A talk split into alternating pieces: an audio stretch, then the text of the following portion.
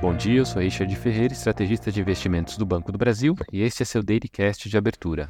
Hoje é terça-feira, 20 de fevereiro de 2024, e o dia começa com os mercados em tom de cautela e à espera de novos indicadores de atividade econômica nas principais economias. Nos Estados Unidos, o mercado retoma as atividades hoje após o feriado do Dia do Presidente.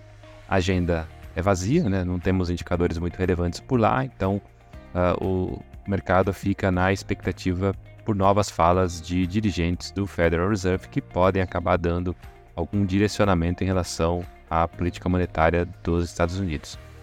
Os futuros das bolsas nesse momento operam todos em queda, Dow Jones cai 0,39, S&P cai 0,37 e o Nasdaq cai 0,1%.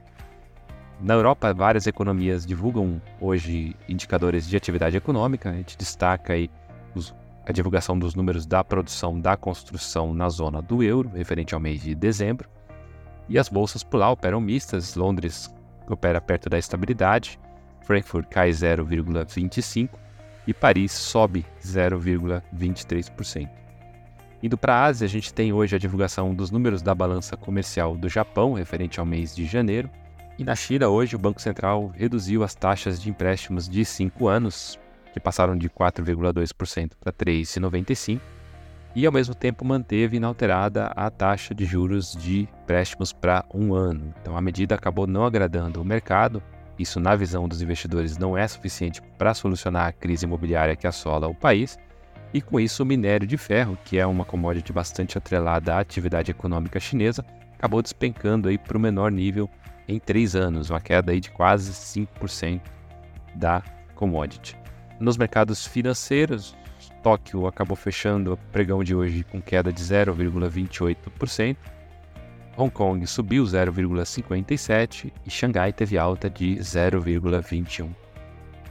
No Brasil, a agenda de hoje estava prevendo a divulgação do Boletim Focus, mas por conta de uma paralisação dos servidores do Banco Central, ele acabou sendo novamente adiado. Dessa vez, a, a divulgação foi adiada para a próxima quinta-feira.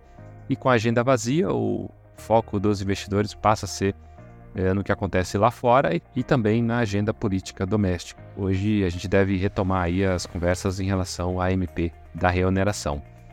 Nos mercados financeiros, o Ibovespa ontem fechou terceiro pregão consecutivo de alta, cotado a 129.035 pontos, uma alta de 0,21%. O dólar fechou com uma ligeira queda, praticamente estável em relação à sessão anterior, cotado a R$ 4,96 e os juros futuros operam com ligeira queda aí nos vencimentos mais curtos e estabilidade nos vértices mais longos. Por hora é isso, ficamos por aqui. Um bom dia a todos e até a próxima.